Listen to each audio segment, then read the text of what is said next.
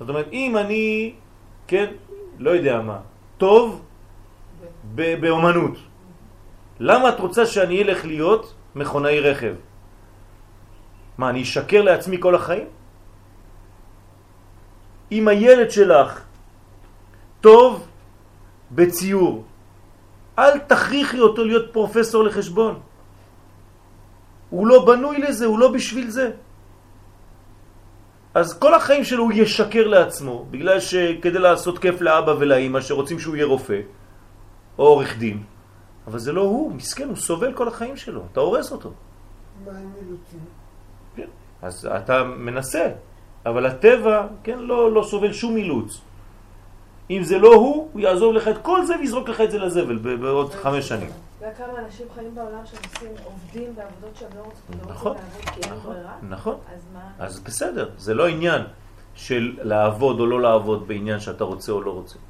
אתה צריך לעשות כמה שאתה צריך, כמה שאתה יכול בחיים שלך להוציא את זה לפועל. כמה שאתה יכול, כמה שאתה יכול להתאמץ. ולהיות כמה שיותר אמיתי. כמה אנשים עובדים במקצוע שהם למדו כשהם היו קטנים? כמעט אף אחד. כל אחד מתחיל באיזה מקצוע, פתאום עובר למשהו אחר לחלוטין בכלל. אני מהנדס אלקטרוניקה, אתם מאמינים לי? אני לא משקר. למדתי כמו חמור, כן? חשמל, מכונה, מכונות של, של, של חשמל, כן? לא יודע, שהם חצי החדר הזה. מכונות שנט, מכונות אה, עם, עם דיאפרגמים וכל מיני דברים כאלה, ואני הייתי מומחה לדבר הזה. ולא אכפת לי ממכונה כזו, אני רואה כזאת דבר, אני בורח.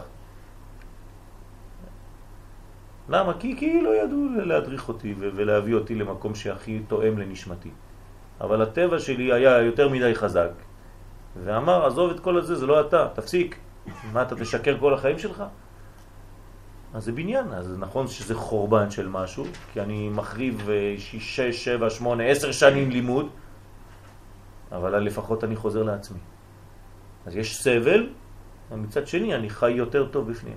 אז לפעמים צריך לדעת לזרוק את מה שאתה לא, להתפטר ממה שאתה לא. איך עוזרים לדור שלנו היום להגיע למה שהם כן? לפתח את החלק הטוב שבהם. כלומר, אם אני רואה שהילדה שלי, אני רואה אותה, כל החיים שלה היא מתעסקת באומנות. יש לה שיעורים, היא, היא, העיקר זה, זה, זה דברים אחרים. אז אני, אני אתן לה את השיעורים, כי היא צריכה בסיס והכל. אבל אני אנסה לפתח אצלה את מה שטוב, את מה שהיא טוב, טובה בו. ואז היא תרגיש ממש שזה היא. זה בעצם הרבה להרפות. כן. ולהתבונן, להניח... להתבונן, להניח, לדעת להיות חכם ולראות מה הוא ולא מה אתה רוצה ממנו. וכשאני מדבר על ילד, אני מדבר גם על עצמך, הילד שבך, והחלק שבנו, כן? שכל אחד ואחד מאיתנו. זה חוש. זה חוש, אתה טוב בזה בלי ללמוד, כן? הוא טוב במה שהוא עושה בלי ללמוד. הוא לא אפילו לא היה צריך ללמוד, מה שהלימוד זה היה רק תוספת, קונצים, למה שהוא היה טוב בו באופן טבעי. וכו' וכו', כל אחד ואחד בתחום שלו. אני עכשיו דיברתי על עבודה, זה לא, זה לא התחום בחיים, יש הרבה דברים.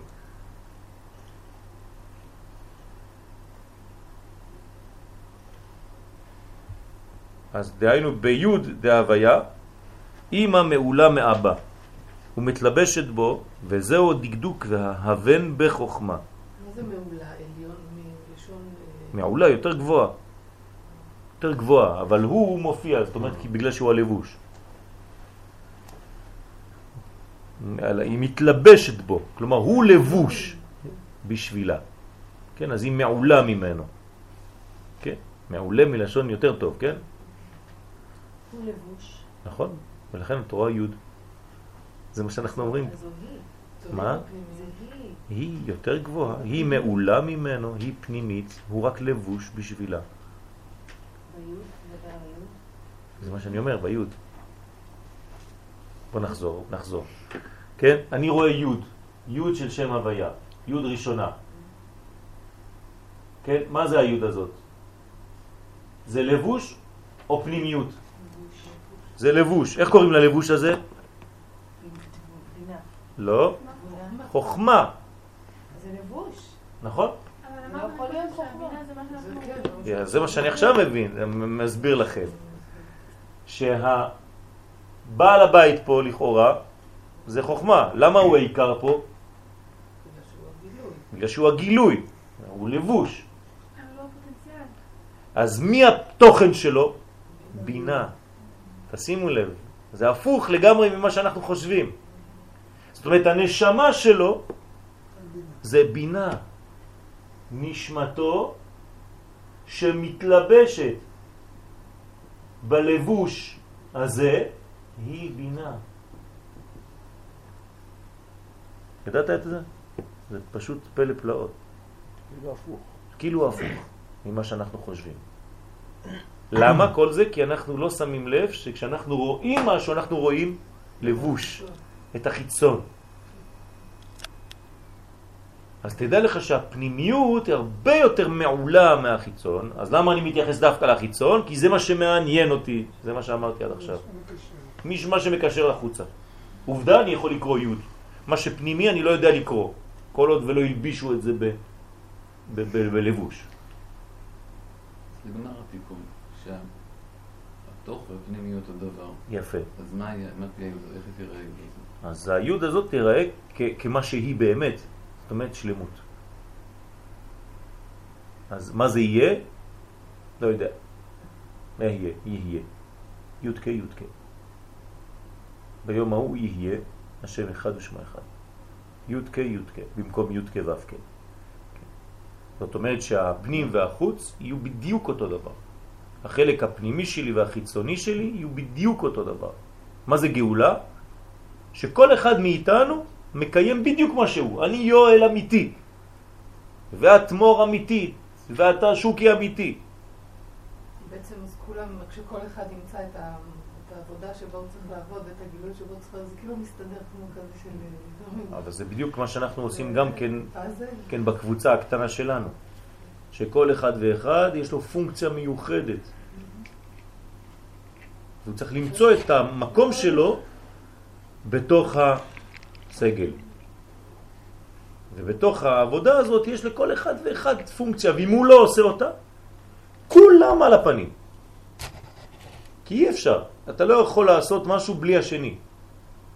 אני לא יכול לעשות שום דבר בלי שצוריאל ויריב ו- ו- ואוסנת ו- ומור וויקי ושוקי ודני וכל אחד ואחד. וכולם פה. ואם אתה לא עושה משהו, אני לא יכול. ואם אני לא עושה משהו, אתה גם חסר. ואם זה כל אחד ואחד ואחד ואחד. וככה זה בחיים. והדברים ש- שהם קשורים מאוד וכל אחד מוצא את המקום שלו, אז התורה, אתה, אתה יכולה להמשיך לעבוד בעבודה שלך, אין שום בעיה. זה הדבר השולי. אפילו שאת לא אוהבת. אבל יש חלק מהחיים שלך שאת שם, להשקיע את החלק שאת כן צריכה לעשות אותו. העבודה שלי היא צריכה להיות אמצעי כדי לאפשר לי לעשות את מה שאני עושה, ולא הפוך. בשביל זה אני מבקש מהקדוש ברוך הוא פרנסה.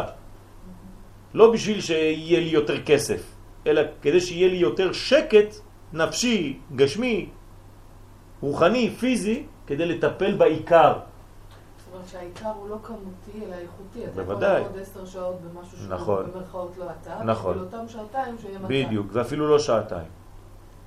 אפילו פחות. כמובן שאני מבקש מהקדוש ברוך הוא שאם הוא יכול לזרז לי את התהליכים שבמקום לגמור ציור בשלושה ימים, ארבעה ימים, אני אגמור אותו בחצי יום, אז יהיה לי יותר זמן פנוי, ואני צריך להתפלל בשביל זה. כן? במקום לתקן רכב אחד ביום או שניים, תתקן עשרה ויהיה לך חמישה ימים חופש. כן. זה, זה הבניין, ככה מבקשים מהקדוש ברוך הוא. תן לי זמן לגמור את העבודה שאני צריך לעבוד בחול, בכמה שפחות זמן, כדי שיהיה לי את רוב הזמן שלי, את רוב הריכוז שלי בחיים לדבר האמיתי. ואז ככה זה בניין. ואדם שנופל למלכודת, מה הוא חושב? תראה, החודש עבדתי שעות נוספות, אז זה עוד יותר טוב, בוא נעבוד עוד יותר. ועוד יותר ועוד יותר ועוד יותר ועוד יותר, בסוף הוא כמו זבל, כן, עבד של, של הזמן, והוא לא עשה שום דבר. החיים שלו הוא בזבז רק בדברים שהם היו אמורים להיות אמצעי והוא עשה מזה תכלית. התבלבל. התכלית הפך להיות אמצעי והאמצעי הפך להיות תכלית. התבלבלת אדוני, תחזור על הכל. אז תבינו טוב איפה התכלית שלכם ומה זה האמצעי שעוזר לכם להגיע לתכלית ולא להפוך את הסדרים חז ושלום. לא להכל, לעשות מהעיקר תפל ומהתפל עיקר. אז זה, זה, זה, זה עניין פה. תשימו לב איך אנחנו מגיעים לדברים כאלה, קר לך. תכבי את האדם.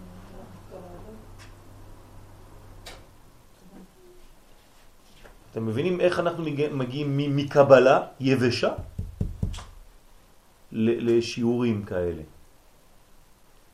כי או שאנחנו לומדים קבלה יבשה, ואני יודע איך יש עמידה בפרצופים, כמו שאנחנו אומרים, וזה פנים באחור, וזה אחור באחור, ואחרי כזה מסירה ופנים, וזה בסדר, אתה יודע.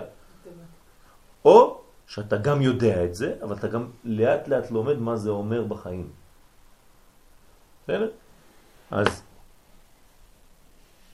אם המעולה מהאבור מתלבשת בו, זה הדקדוק הבן בחוכמה, כלומר הבינה שבחוכמה, בינה בתוך חוכמה.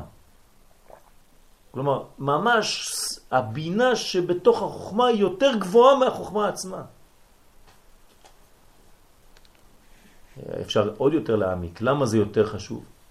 כי חוכמה זה כללי, ובינה זה לדעת ממש דיוק. כשאתה מתחיל להיכנס לדיוק שבכלל, כן.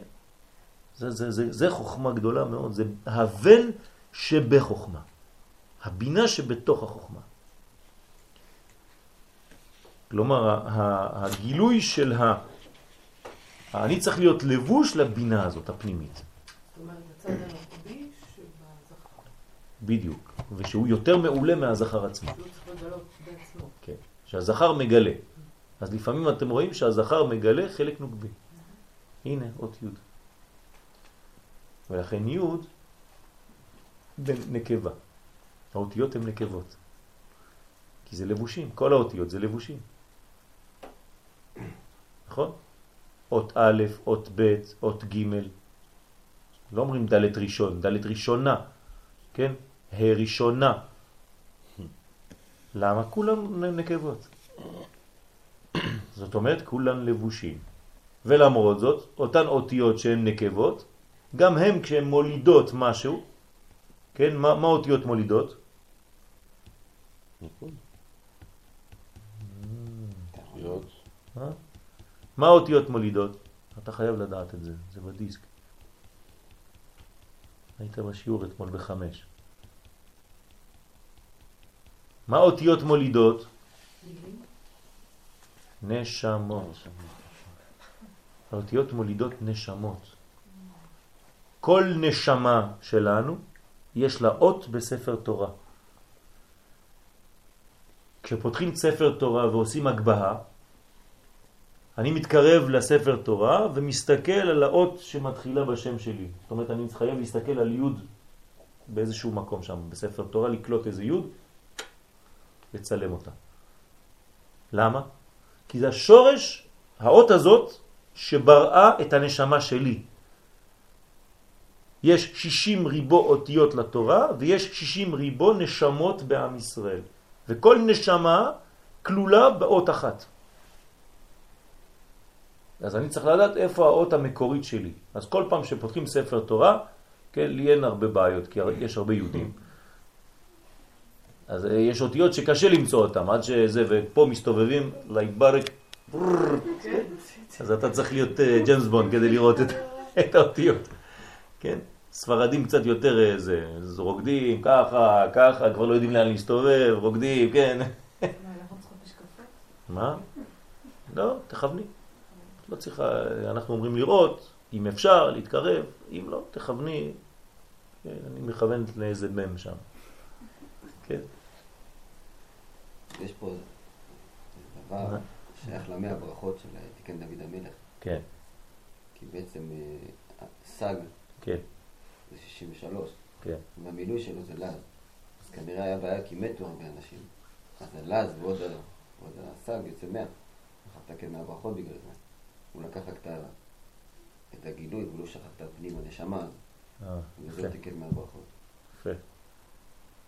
תסביר למה, מה זה, לא, לא יודעים את הרקע, הם לא יודעים את הרקע. הייתה מגפה בזמן דוד המלך. כל יום היו מתים אנשים. אז אה, לא הבינו למה. ודוד המלך קיבל בנבואה, כן, ברוח הקודש, שזה בגלל שלא מברכים 100 ברכות ביום. מאז אנחנו חייבים להשלים 100 ברכות ביום. לנסות כמה שיותר. להשלים 100 ברכות ביום. ולעשות כל מיני טריקים לפעמים, כי, כי חסר, למשל בשבת, איך להשלים את המאה ברכות. וזה נקרא, כן, זה מאיפה, מאיזה פסוק זה יוצא? מה השם אלוהיך דורש מעמך, כי אם ליראה את השם אלוהיך ולעובדו, כן, וכו' וכו'. אז אומר דוד המלך, אל תקרא מה, אלא מאה. מאה דורש השם מעמך. הקדוש ברוך הוא דורש מאיתנו מאה ברכות ביום. זאת אומרת שלמות. ברכה מלשון קשר, מאה קשרים ביום. אם תתקשר במאה קשרים ביום, תהיה קשור ממש כל מהותך. בסדר? אז על זה דיבר רבי יריב. ואז הוא חיבר את הסד עם הלז, עם הלז. שנו הדלז. זה המילוי של הלז, כן, יש ארבעה מילואים כנגד י' כ' ו' כ' במילואים שונים של אב, סג, מה, בן, המילואים שלהם זה מולז ית, כן? אז יש רק המילוי, כלומר אני, כשאני מוריד את, התו, את השם המקורי, למשל י' כ' ו' כ', אני מוריד את י' כ' ו' כ', מה נשאר בפנים במילוי כזה או כזה? אז יש לי מילוי אחד שהוא 46 ויש לי מילוי אחר שהוא 37 וזה אבל וזה. למה זה ארבעה ושלושה? אב, סג, מה ובן? כי האחרון מתמלא בהוויה. האחרון זה עצמו, נכון? מה זה מלכות? איך כותבים המילוי של המלכות? זה איזה שם? שם בן, נכון? מה זה שם בן? 52. כמה זה? פעמיים. פעמיים 26. 26. בסדר, אז אין, אין מילוי שהוא... מה זה המלכות עכשיו? טוב שאת שואלת את השאלה הזאת. זה כשהשם מתגלה ממש כמו שהוא. זה מה שרצינו. כל המילואים שבדרך זה עדיין לא שלמות. יש לך שם ויש לך מילוי אחר, אני לא מבין כלום. אני רוצה להגיע שמה שיש בפנים יש בחוץ. איפה אני מגיע לזה? במלכות, ברוך השם, יש לי 26, המילוי שלו 26, השתבח שמו לעד, זהו, גמרנו. הגעתי לשלב האחרון, אין יותר מזה. 26, 26, 52, שם בן. כן, לכן אישה תמיד רוצה בן. זה רמז. כבן ראשון, כילד ראשון היא רוצה בן. אבל זה רמז לזה. זה לאו דווקא בן במובן הבן, אלא שם בן. זאת אומרת, להיות מה שהיא החוצה. רוצה להוסיף? אה? עושה מלאכה במים רבים עכשיו זה. אז זה נקרא מציל עני מחזק ממנו.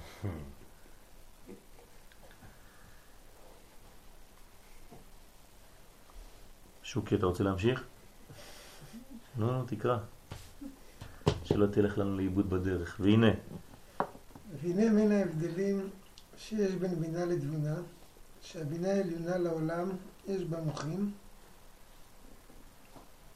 מש... מה שאין כן, מה שאין כן בתבונה, שלפעמים היא בעלת ו' קצוות ו' בלבד. קצוות בלבד. ולפעמים, תמשיך. לא, לא, אתה, אתה. מתווספים בה ד' מוחין, כדוגמת זה, שאין בו דרך שורש, רק ו"ק קצוות. בלבד. בלבד. וכאשר כאשר באים לו מוחין דרך תוספת, אינו אלא בתלבושת בתוך ד' תחתונות, נהים דתבונה. נהים דתבונה. טוב, זה היה עכשיו אתה צריך להסביר. זה כבר, למה? וכזה נקרא אני רוצה. נו, ברוך השם. מי רוצה להסביר? דן. תגיד לנו, דן או דני? דן. דן. אז אני צודק. טוב. חרוי, תסביר לנו מה, מה הולך פה. ההבדלים בין בינה לתבונה. כן. בינה אמרנו שזה החלק העליון. ולכן לעולם יש במוחים. כי, האגר, של כל... הוא אצלה. אז היא כל הזמן עם אה, מוחין. אבל כשהיא מתנתקת מהתבונה, כשהיא הולכת, או כשהתבונה יורדת, אז היא לא תמיד, היא לא יהיה במוחין כל הזמן. היא למי אין מוחים? לתבונה, לתבונה. בגלל שהיא מתנתקת ממי? מבינה. מבינה. זאת אומרת, בינה ותבונה זה כמו עשר ספירות, אחד, שתיים, שלוש, זה נקרא בינה, ושבע למטה, אחד, שתיים, שלוש, ארבע, חמש, שש, שבע, שזה כאילו תבונה. אז או שהן מחוברות ויש לי עשר, או שהן לא מחוברות ויש לי רק פה ג' ראשונות, וזה בינה, ופה יש לי רק וק, ו' קצוות. שזה 1, 2, 3, 4, 5, 6. האחרונה היא מלכות, היא גילוי. אז זה בינתיים לא עולה. נו, תמשיך. ולפעמים... לפעמים מתווספים בדלת מוחין כדוגמת זה, שאין בו דרך שורש רק ו, וכאשר באים למולכין דרך תוספת, אינו אלא בהתלבשות בתוך דלת תחתונות תנאים לתבונה. כשיש חיבור בין, ה, בין התבונה למוחין אחרים, שאו שהיא יורדת לזה, כן. או שישראל סבא אה, אין בזה זיווג, אז יש לה שוב אה, אה, קומה שלמה של עשר מידות, היא מקבלת את המוחין שלה. זאת אומרת שיש... בואו בוא נתרגם את זה באופן פשוט. כן? יש שלבים בחיים שלנו שאנחנו בני וק. מה זאת אומרת? יש בנו וקום. כן? זאת אומרת, אנחנו חסרים מוחין. אז אנחנו לא מרגישים טוב. כן? יש לנו רק שש מדרגות, ואנחנו צריכים להשלים את עצמנו במוחין, בגימל ראשונות. כלומר, לקבל חוכמה, בינה ודעת. להיות אנשים בעלי, כן, וכוננו מאיתך חוכמה, בינה ודעת. ככה אנחנו מבקשים בכל עמידה. ברוך אתה השם, חונן הדעת. כן, למה אנחנו מבקשים? כי אנחנו לפעמים כמו איזה כלי ריק שמחכה להשלים את עצמו. ברגע שאתה משלים את עצמך, אתה הופך להיות עשר. אבל גם אתה משפיע. כשאתה משפיע, איזה חלק ממך אתה משפיע? את החלק התחתון. זאת אומרת, אמרנו, מחצי גוף ולמטה מתלבש בחלק התחתון, נכון? אז גם שם החלק התחתון, מה יקבל? רק חלק תחתון. אז איך הוא יצטרך להשלים את עצמו? גם כן. אז הוא צריך לעלות למדרגה. זאת אומרת, כל הזמן זה משחק כזה בין מה שאתה בהתחלה לבין ההשלמה שלך. בסדר? זה מה שאומר פה בגדול, כן? מה עוד? מה עוד אפשר להוציא מה, מהחלק הזה, מהטקסט הזה? מהבניין הזה, שלא, שלא אמרנו אותו? מי יכול עוד לגלות משהו?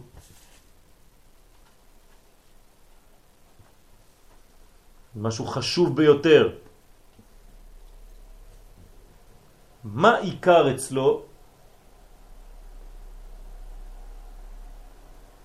המוחין או אבק? לא חשוב, במ- במדרגות, כן. אין בו דרך שזה. רק וק לבד. יפה מאוד. זאת אומרת שהעיקר זה, זה, זה האבק שלו. למרות שאמרנו שזה רק מידות בלי אור, אבל זה העיקר שלו. אז איך נקרא למוחין? תוספת. תשימו לב. מוחין דרך תוספת. מה זאת אומרת שזה תוספת? שברגע שחז ושלום הוא עושה עבירה, מה נעלם? התוספת. אבל מה שהוא לא יכול להיעלם. הבנתם מה הולך פה? תמיד התוספת היא כתוספת, ואם אתה עושה משהו שפוגם בתוספת, אז התוספת נעלמת. כאילו. אז הגוף הוא, הוא, הוא העניין הבסיסי, וכל פעם שאתה חוטא הנשמה הולכת, בורחת, כי היא לא רוצה להתלכלך, להיפגם. אז הגוף נשאר לבד בלי כלום, וכשאדם חוטא הוא פתאום לא מרגיש שזה הוא, הוא הופך להיות כל כולו בלי, כאילו עולם אחר, הוא אדום כזה, רואה הכל אדום. נכנסה בו רוח שטות, והוא עושה את העבירה שלו.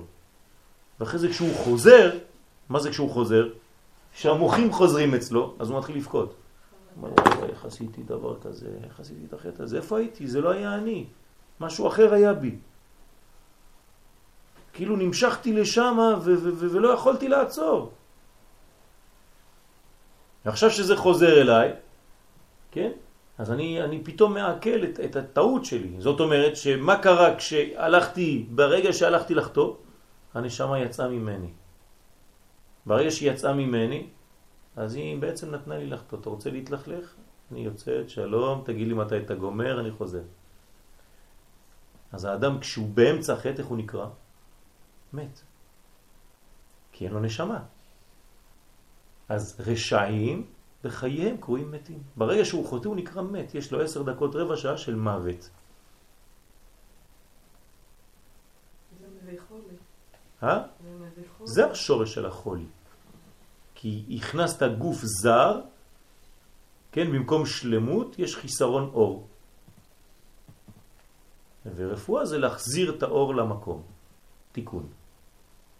שאלה? בבינה בעצם אין בחירה. כי יש כל הזמן מוחים, בינה, זה מה שהוא אומר פה. כן. נכון? אז אתה לא מסוגל לחתור, כי אתה כל הזמן עם מוחים. נכון, זה נקרא תשובה. לכן התשובה מה זה? תן לי שם נרדף של תשובה. נו, אמרת. בינה. תפתח אורות התשובה של הרב קוק. התשובה היא מבינה. אני רואה שאת כותבת שיעורים. שמא התעסקת בתשובה בזמנים האחרונים?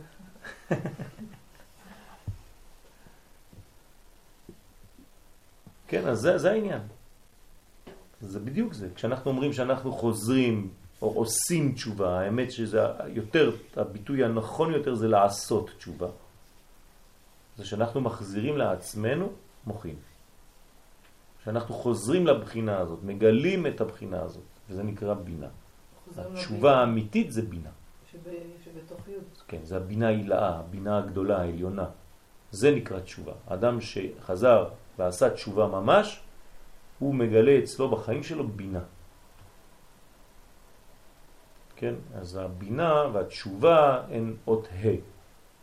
תשוב ה', תשובה. כן? חוזרים למקור שזה הבינה. או שהמקור חי בנו יותר. זה אדם ש, שחי בתשובה. כן, הוא חוזר בתשובה זה כמו תחיית המתים. לחזור בתשובה זה תחיית המתים. אתה אומר שזה רק תוספת. מה? המוחים זה רק תוספת. נכון, נכון. אז יש מציאות לבב קצוות? כן. לבד. כן, כמו ילד קטן שנולד, שהוא בסיס, נפש, ועליו אני צריך למלא רוח, זה החינוך שלו האמיתי. ארץ. זה החינוך שלו האמיתי, זה להביא לו את כל הבניין הרוחני. לתוך ה... כתוספת, כן? על, מה, על הבסיס. על הבסיס חזק, כן? וחשוב, צריך תוספת. וצריך לדעת שהתוספת עדינה. היא יכולה לברוח, אם אתה לא שומר אותה כמו שצריך. כן, משה רבנו כעס, שלושת אלפים מלאכות נעלמו ממנו תוך שנייה.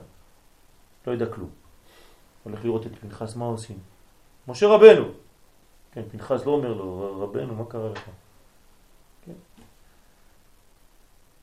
כל דבר קטן מסלק מאיתנו מוחים.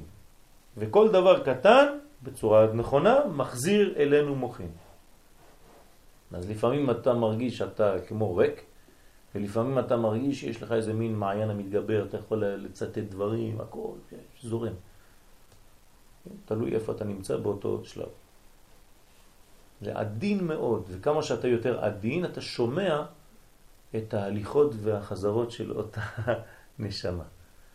בעדינות. אתה מבין מתי זה יוצא, מתי זה חוזר, אתה מרגיש ממש בחוש, בגוף, בכאבים, בהרגשות מוחשיות, שעכשיו אתה עושה דבר לא טוב ועכשיו אתה עושה דבר טוב. כן? אז כמה שאתה יותר מתגדל בקודש, אז אתה מרגיש, כשאתה משקר, אתה כמעט הולך להתעלף. כן? ואתה מתבייש. זו הרגשה טובה. היא אמיתית. למה? כי אתה הפכת להיות יותר דק, יותר זך, עכשיו כל תזוזה קטנה כואבת לך יותר מאשר מה שהיה לפני. היית יכול לעשות שטויות ולא מרגיש בכלל. רב נחמן מברסלב אומר שהאדם פיזית משתנה. בוודאי. לא שהרופאים יכולים להבין, לגלות, אבל אין בדיקה. יש בדיקה של, של הדופק. כן, לפי הדופק יודעים איזה מחלה יש לך. עשרה מיני דופקים, כן, עשר מינים, עשרה מינים של, של, של חולשות. אז לפי הדופק, אתה יודע בדיוק באיזה קצב חיים אתה. זה כל, כל אחד אומר משהו, זה כמו מורס, כן?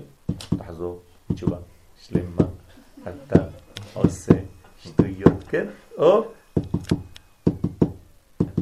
למה לא? למה לא? סתם משחק, אבל זה בדיוק ככה, צריך לקרוא ולדעת איפה אתה נמצא עכשיו. יש תמיד קטע שקצת צחקות, אז צריך לה... חייב, בלי זה אין שיעור. אני לא, לא מקבל שיעור בלי זה. תמיד צריך להיות ככה. אחד מהרבנים שלי אומר שרב שלא צוחק או מצחיק, אז הוא לא רציני.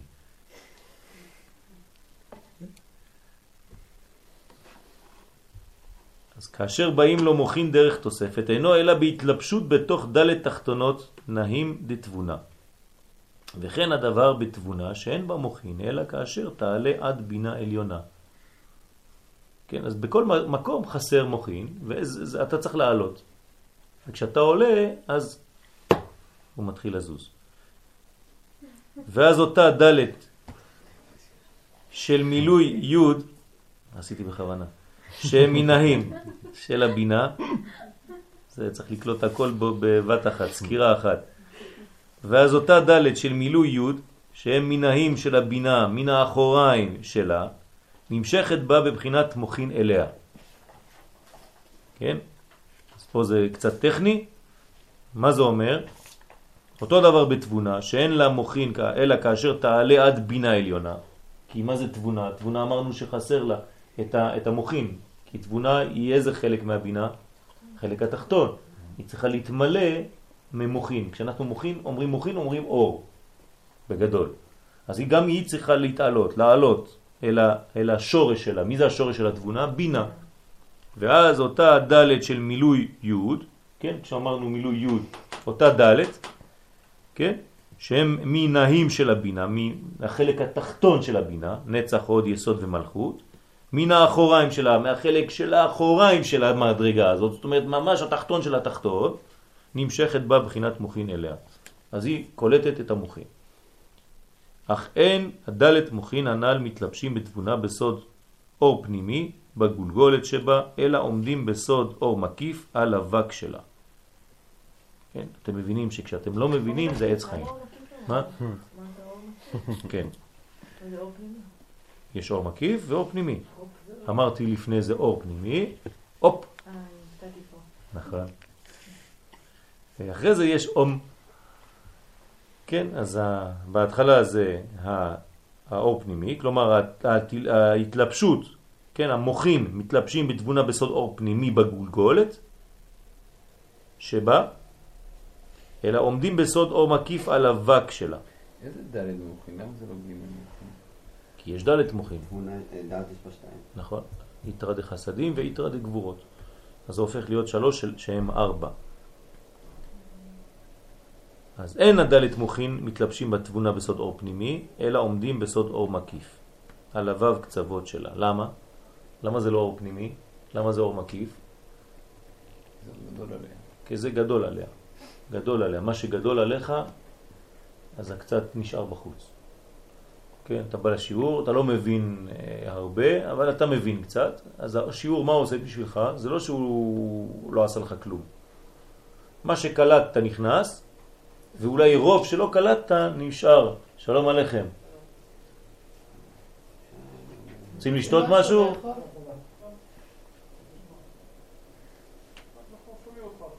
טוב. אז מה, ש, מה שלא קלטת, מה, מה קורה?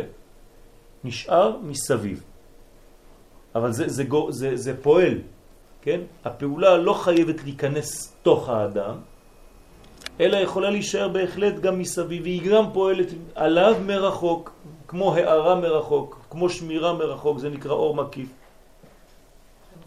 כן. כשהאדם גדל יותר ומרחיב את הכלים שלו, אז גם. מה שהקיף אותו הופך להיות אצלו פנימי, הוא מפנים את הדברים. אבל לאו דווקא ב... ב... בשלבים הראשונים.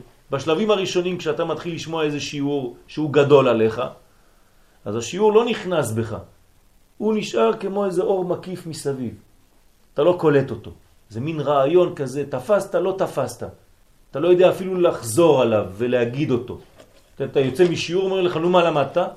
אתה אומר, אני לא יודע, אבל uh, יש איזה מין אווירה כזאת, לא יודע, אני לא מצליח להפנים. תשים לב מה אמרת, לא מצליח להפנים. זאת אומרת, זה נמצא. עובדה שאני מרגיש משהו, אבל לא הצלחתי להפנים. אז זה בבחינת אור מקיף בינתיים. ברגע שאתה תבנה טוב טוב טוב את הכלים שלך, אז זה לא רק יישאר בחוץ, אל תדאג, זה כבר יבוא פנימה. ואז תחפש לך אור מקיף חדש. כן? אפשר יהיה להעלות את הרמה של השיעור. סליחה, בשם, למה אתה לא אומר שיש"ס זה הפנימי של תבונה? מה זאת אומרת? אני לא אומר... שהשורש של תבונה זה בינה, אבל כן. בעצם התבונה מגלה את היש"ס. כן, זה מה שאמרתי. אמרתי את זה מקודם. כאילו שהשורש של... אמרתי שפה זה הבינה שהיא בעל הבית, למרות שהחוכמה מתגלה, ופה זה הפוך. שלמרות שאנחנו רואים ה', בגלל שזה הלבוש, אנחנו יודעים שהתוכן שלו זה יש"ס. דווקא. אבל השורש של התבונה הוא בינה. ב- בכללות כן. כן. נכון. ובזה יובן למה הדלת אשר בא בה, כלומר, בה, איך בנויה האות ה', מהדלת, נכון? והוו בתוכה, או היוד, לא חשוב עכשיו. אז בה ראשונה של שם הוויה, י' כו' כ, אינו מחובר עם הוו שבו בגוף אחד. למה ה, כן, כמו מבוטל. הקוף, זה כמו שתי אותיות נפרדות, אין בה א' ב' אותיות כאלה, חוץ מה וקוף. בואו נעזוב את הקוף בצד. למה ה זה שתי אותיות נפרדות? איך יכול להיות דבר כזה? למה זה לא דבוק? יש לך אות אחרת שהיא כזאת? אין. כן, איך אתה כותב מם? כף, וו. אבל זה דבוק. ובה יש לך שתי אותיות נפרדות. מדוע? אז בזה יובן למה הדלת אשר בה הראשונה של שם הוויה, כן, אינו מחובר עם הוו שבו בגוף אחד. אז יש לי דלת וו. דלת וו. מאיפה יצא דלת וו? מהיוד, כן, נכון? כשכתבת יוד, כתבת יוד וו דלת. כלומר, היוד נשארת יוד, היא במספר 10, והוו דלת זה גם 10, 6 ועוד 4. זאת אומרת, בנית יוד בצורה אחרת. במקום י' שזה נקודה, פתחת את הנקודה לשתי אותיות וכתבת ו' ד', 6 ועוד 4, זה תמיד נשאר י' רק בלבוש מחודש. זה נקרא ו' ד'. הו' נכנסת לתוך הד' ומה בנית? ה'. הנה ה' הראשונה של שם הוויה. דרך אגב, גם ה' וגם נ', כשעושים ניתוח, זה היחס של הבן אדם לאימא. ה והנון, הה' והנ', יחס לאימא. לאימא. כן. ה- כי, כי, כי אנחנו למדנו ש, שהה קשורה באופן אה, פשוט להיריון, כן? מה זה הריון? זה ד', זה כמו הבטן, ובתוכה יש עוד קטנה שעוד מעט תצא החוצה, שזה הוו, שזה התינוק. זה בדיוק ככה, כן. איך אתה ביחס לאימא. נכון. אלא יש הפסק ביניהם, מה זה ההפסק ביניהם? הלובן של, של, של הגביל, כן? ספר תורה, הלבן, מפסיק ביניהם. ובכל זאת, זו עוד אחת. זה אות אחת. זאת אומרת, יש הפסק, יש רווח, יש חלל לבן, אבל האות אין לה נטייה לברוח משם. היא נשארת עדיין קשורה לאות ה'. זה מעניין, תופעה מעניינת. זאת אומרת, התינוק שיש לך בבטן הוא חלק ממך, אבל הוא גם כן דבר נפרד. זה מין, עולם בתוך עולם, שייך ולא שייך. וזה זה כל הקושי, לדעת אם הילד הוא שלך או שהוא-הוא מציאות בפני עצמה. תמיד הקושי של ההורה. לדעת אם הילדים הם שלי, הרשות שלי, או שהם רק עברו דרכי, אבל הם ישות בפני עצמם. אני צריך לכבד את מה שהוא. אז יש הפסק ביניהם שלפי שדלת זו נעשית כאין אור מקיף, על גבי הוו, אז מה זה עכשיו הופך להיות הדלת? ההי בעצם, הנה יש לי את האות ה', זה הופך להיות כמו אור מקיף, כן? על הילד הקטן הזה שנמצא בפנים. אז בינתיים הוא לא יודע מה קורה. העולם שלו זה, ה... זה כל, ה... כל הבטן, עם כל ה... המים, המי שפיר שיש בפנים, אז הוא בעולם. הגבולות של העולם שלו זה הגבולות של הבטן. כן, אז הוא, זה בשבילו זה אור מקיף, הוא לא יודע מה זה בכלל. והוא נמצא בפנים. בינתיים הוא רק וו. מה, למה הוא רק וו? כי אין לו מוחין. אין לו עדיין אורות. אז ממי הוא מקבל אורות? איך הוא חי? ממנה בינתיים.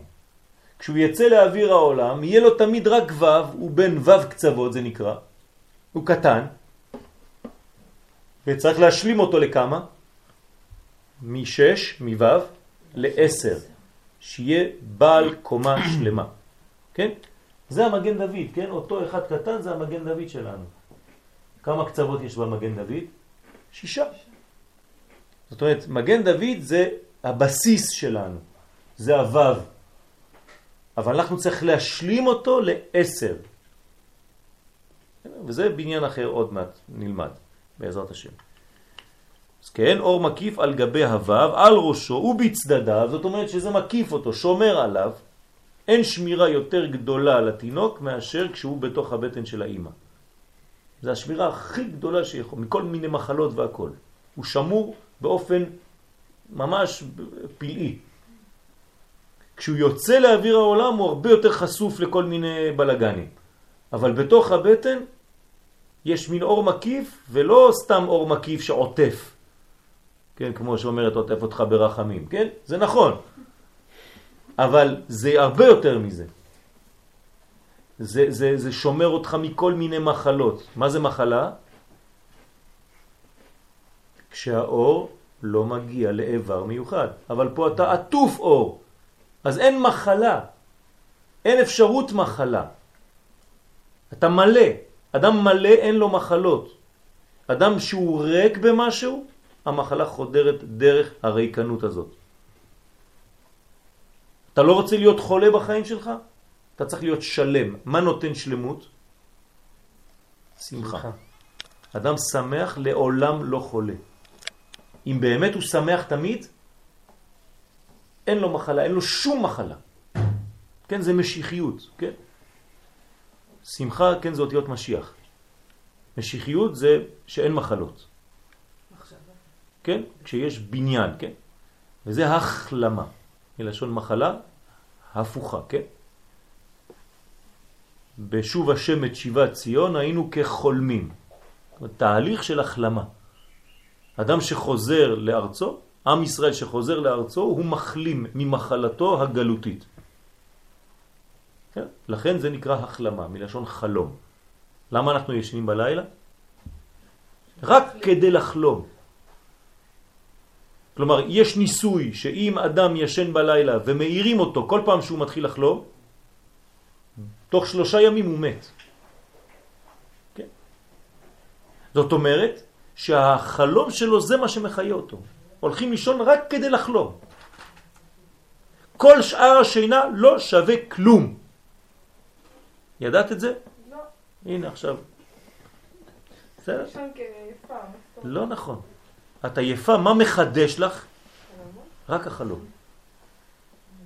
זה מה שנותן לך את הכוח. זה לא שאת פתאום לא עושה כלום ואת יושבת וזהו, וזה זה, זה מתחדש המוחין. לא. החלום שלך מחדש את המוחין שלך. את, ה, את כל ההרגשה הטובה, הנה ישנתי, ברוך השם, אני מרגיש טוב. לא קורה לך לישון עשר דקות ולקום כאילו ישנת יומיים? למה? כי בתוך העשר דקות האלה חלמת חלום שלם, כן? החזיר אותך לחיים. בדיוק, זה החלמה. זה ההחלמה הכי טובה. טעינה מהירה. אה? טעינה מהירה, כן? יש טעינה מהירה, זה החלום. אם היינו יכולים לחלום בקיבוץ, כן? לקבץ את כל החלומות תוך זמן מיוחד, וזה מה שעושים, כן? אנשים, יש מעבדת שינה, כן? אז, אז אם היית יכול לקבץ את כל החלקים שבהם רק אתה חולם, לעשות את זה עשר דקות, אתה לא צריך לישון יותר.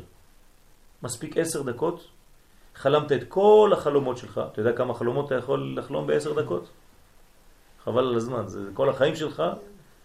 אתה יכול לספר לי סיפור שלם, ש, שכשתבואי לספר לי חלום זה יהיה שעה שלמה כדי לספר לי, וכל זה לא היה ב- באלפית שנייה. מה? זה ב-MP3. ב-MP3, כן. זה ואיך אבל הם רואים אתה חולם? כי, כי יש להם אה, כל מיני אלקטרודות, והם רואים את הגלים של המוח שהוא עכשיו בפעולה. אז זה פתחיל, מתחיל לזוז, דק דק דק דק דק דק דק, זה עולה יורד, עולה יורד, כן? אתה חי. עולה יורד זה חי. כן, כשאתה קו ישר זה הלך, מת. כלומר העולם שלנו זה עליות וירידות, זה חי. פלוס אפס מינוס, פלוס אפס מינוס, פלוס אפס מינוס, כן?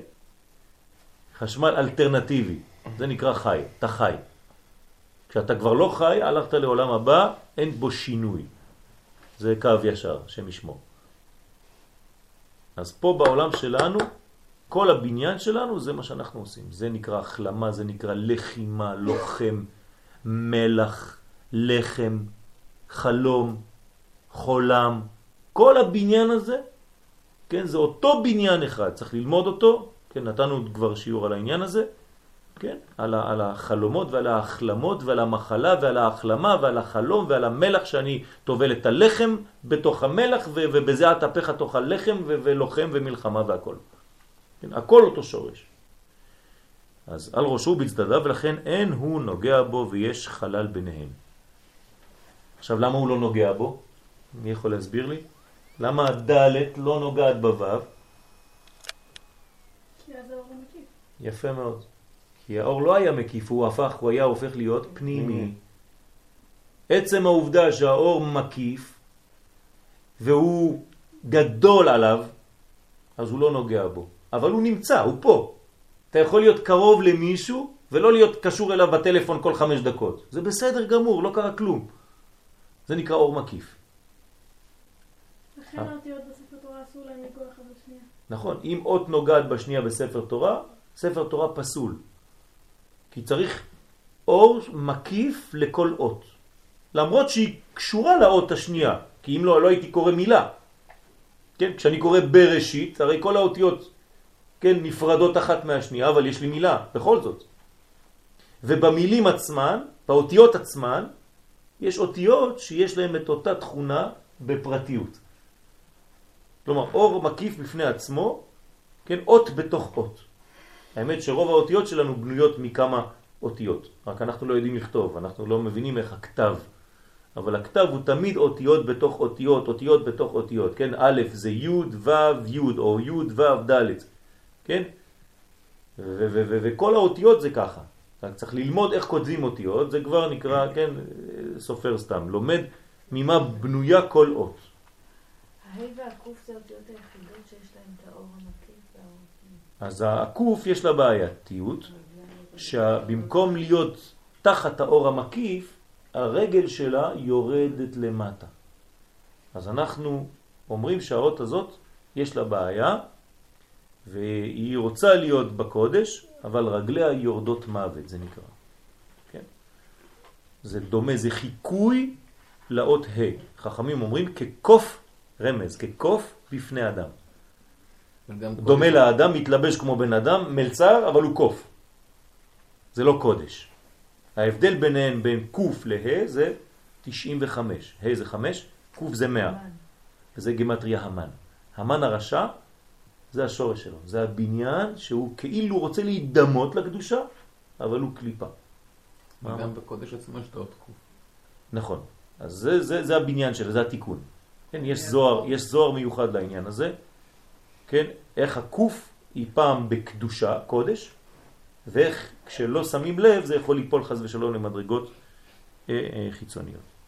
טוב, כל זה היה בעץ חיים, לכן זה היה קצת אה, יותר עמוס, אבל לאט לאט אנחנו אה, נתקדם. שם בן, שם הנוקבה. אז אנחנו מדברים עכשיו על שם בן. אתם זוכרים את המילואים של שם הוויה? עב, סג, מה ובן. בגלל שאנחנו עכשיו לומדים על הנוקבה דזה, זאת אומרת חלק הגילוי, המלכות, אז אה, כשמו כן הוא. מה זה גילוי? גילוי זה מה שהיה בשורש, מופיע בתוצאה. אם שם השם זה י' כ' ו' כ' והוא מספר 26, מה צריך להופיע לי? 26. אז 26 ועוד 26 יוצא לי שם בן, 52, ב' ונ'.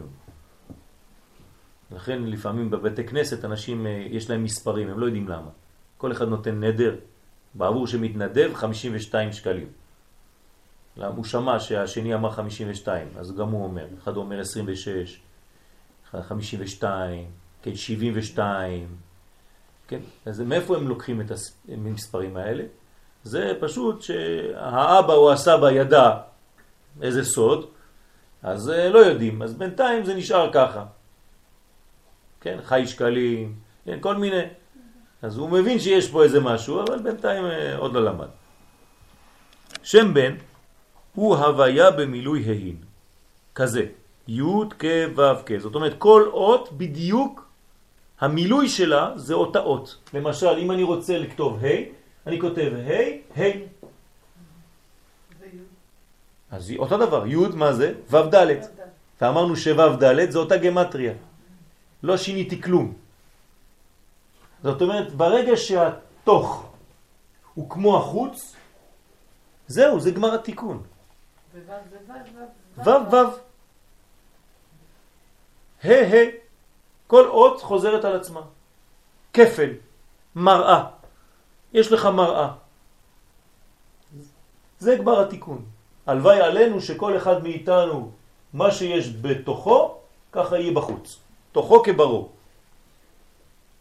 ברגע שאנחנו לא דומים, כמו שאמרתי פה, אם אתה שמונה ואתה מגלה רק שש, יש לך חיסרון של שניים, זה הגהנום שלך, זה שניים שחסרים לך, זה גהנום, זה הסבל שלך. הפער שיש בינך לבינך. לך לך, בדיוק. לך לך זה לך עד שתגיע לעצמך.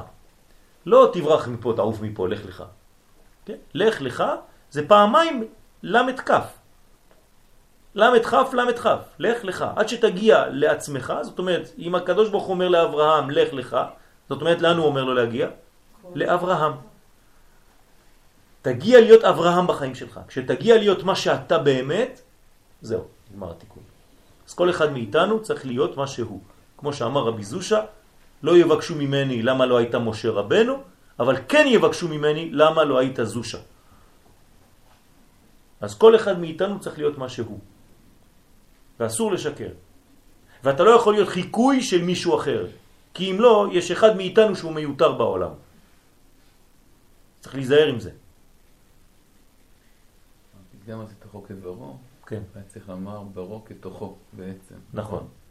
אבל אולי בגלל מה שאמרנו פה, על ה... על הלבוש כן, וההיפוך, יפה מאוד, יפה, יישר כוח. על כל פנים, אתם רואים שהאות, האותיות חוזרות על עצמן. כן? אז מה זה שם בן שוקי? אתה לא איתנו? תחזור. שם בן זה שם שהשורש והתוצאה אותו דבר, זה המלכות. בסדר? זאת אומרת, י' כ' ו' כ', אתה כותב אותו פעמיים.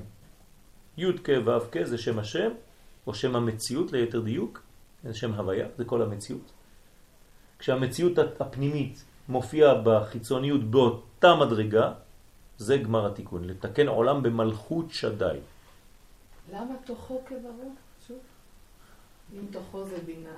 לא, כי אמרנו שפה זה, זה ערך הפוך, נכון? חשבנו שהיוד זה חוכמה, אבל זה נכון, אבל זה רק הלבוש. כן. הפנימי של זה זה בינה. אז, אז הוא אומר, במקום להגיד תוכו כברו, היינו צריכים לומר ברו כתוכו. נכון. נכון? כי זה מה שאתה רואה בחוץ קודם כל. זאת אומרת, בגלל העניין הזה פה, כשהפכנו את, ה, את הסדרים. כן. זה לתקן על העולם במלכות שדי. כן. אה, איך זה קשור? אז זה, זה עוד מדרגה, כן? מה זה עולם במלכות שדי? למה המלכות נקראת, כן, בשם שין דלת יוד, זה מה שמתקן את המלכות. את שואלת עכשיו שאלה אחרת. מה זה אומר? מי יכול לענות לשאלה שלה? מה זה השם הזה שדי? שם של צמצום, שאמר לעולמו די. זה נקרא שדי. כלומר, אין מעבר לכל מיני דברים פה. יש פה סלקציה, תיזהר, אתה לא יכול להיכנס עם כל הלכלוך שלך. כן, כמו בבית, במזוזה.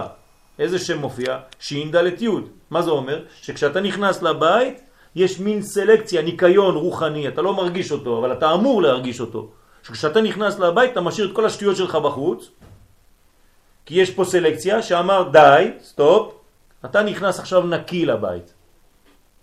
אז השם הזה, שין, דלת, יוד, זה מין מעגל, כן? שמירה מעגלית שהיא, כן, חוץ מזה באופן פשוט, זה הדדים, כן? שדי.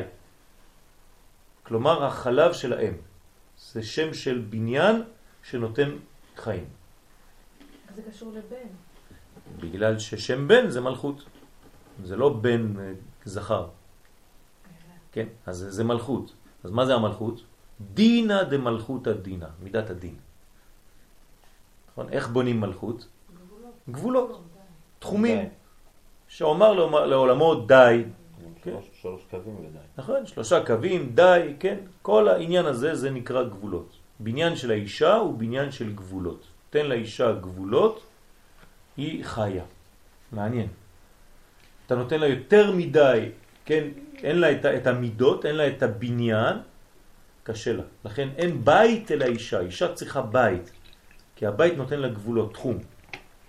ושם היא, היא, היא, היא חיה, היא, היא חוזרת לתחייה. אם אין לה את הבניין הזה, קשה לה, כי אין לה גבולות. זה אופן פרדוקסלי, היית חושב שכל העולם שייך לך, אתה יותר מאושר, זה לא נכון. תן לילד גבולות, הוא יותר חי. אם אתה לא נותן גבולות, הוא משתגע. זה הבניין האמיתי, זה לתת גבולות לכל דבר, גם כן לאור, כן, לאור שלנו. אני רוצה לקבל משהו, אם אין לי את הכלים ש, שמכילים את האור הזה, אז אני, אני הולך לאיבוד, אין כלום. אתה רוצה לקבל שתייה, אם אין לך כלי שמגביל את האור לכמות מסוימת, אז אתה לא יכול לשתות. אז הגבולות הם הבניין של, ה, של המידתיות, של המידה, מלשון מדהים, כן? וזה הבניין של התוכן, של הכלי, של, ה, של ה, ה, כן, חלות הקדושה בתוך כלי. תלוי במה? בגבולות שאתה נותן. זה תיקון המידות, זה ספירת העומר, זה מה שאנחנו עושים עכשיו, שכל יום אנחנו מתקנים מידה, מידה, מידה, מידה. למה כל כך הרבה מידות? כי, כי אם אין לך מידות, אין לך גבולות, אין לך תחומים, האור לא יכול להגיע לחיים שלך בשום תחום. חבל על הזמן. לכן דרך ארץ קדמה לאור של התורה. שאלה? טוב, אז זה י' כו'. אתם רוצים שנפסיק פה היום? אני רואה שאתם קצת עייפים. נחזור, נחזור, נחזור פעם הבאה לשם בן. טוב, בוא נקרא אותו ככה, רק אה, גרסה בעלמא. אז שהוא בגמטריה בן, והוא אחד מדלת מילואים אבסג מה בן, שיש לשם הוויה ברוך הוא. דלת מילואים הנ"ל הם כנגד דלת פרצופים אבא ואימא, זה ונוגבה. על הסדר מלמעלה למטה, באופן שמילוי בן הוא כנגד פרצוף הנוגבה, פרצוף האחרון. שם בן באמת אינו אלא חיבור של בית הוויות. מה שאמרנו עד עכשיו, נכון? 26 ו-26. מה זה חיבור של שתי הוויות? מה, יש פעמיים אלוהים, חז ושלום? פעמיים הקדוש ברוך הוא? לא. זאת אומרת, מה שהקדוש ברוך הוא רוצה זה מה שקורה. ברוך שאמר והיה העולם. ברוך אומר ועושה. גוזר ומקיים. כלומר, הדיבור האלוקי לא משקר. מיד מה שהוא מתגלה. זה המלכות. כי אות י' שמילוי ו' ד', גם הם במספר 10. כמו ששאלת למה י' י' ו' ד', זה אותו דבר, לא שינינו כלום, רק שינינו קצת את הלבוש שלה. אף על פי ששם בן בכללו הוא גבורות, מה זה גבורות אמרנו? דינים ומידות וגבולות. הנה שתי הוויות הכלולות בשם בן, האחת היא זכר והשנייה נקבה. אמרנו שיש אחד שהוא י' כו' כ' ועוד גילוי י' כו' כ', אז מה? הוא אומר אחד זה זכר ואחד ונקבה. מה זה אומר זכר ונקבה? שורש ותוצאה, פנים וגילוי. הזכר הוא תמיד הפנים, הפוטנציאל, והנקבה היא הגילוי של אותו פוטנציאל. אז לכן אתה רואה הוויה אחת ועוד הוויה לידה, שזה בעצם התוכן והתוצאה. לכן היוד שם נפתחת. נכון, לכן בחלק השני היוד נפתחת לו' ד', ליוד ו' ד', כן, לו' ד'. אף על פי ששם בן בכללו הוא גבורות, הנה שתי הוויות הכל- הכלולות בשם בן, האחת זכר והשנייה נקבה, וסודם זכר ונקבה שבגבורות, מהו בן שבבן. זה כבר נלמד בלי נדר שבוע הבא בעזרת השם. חזק וברוך. עוד מעט יש מבחן, כן? בעזרת השם.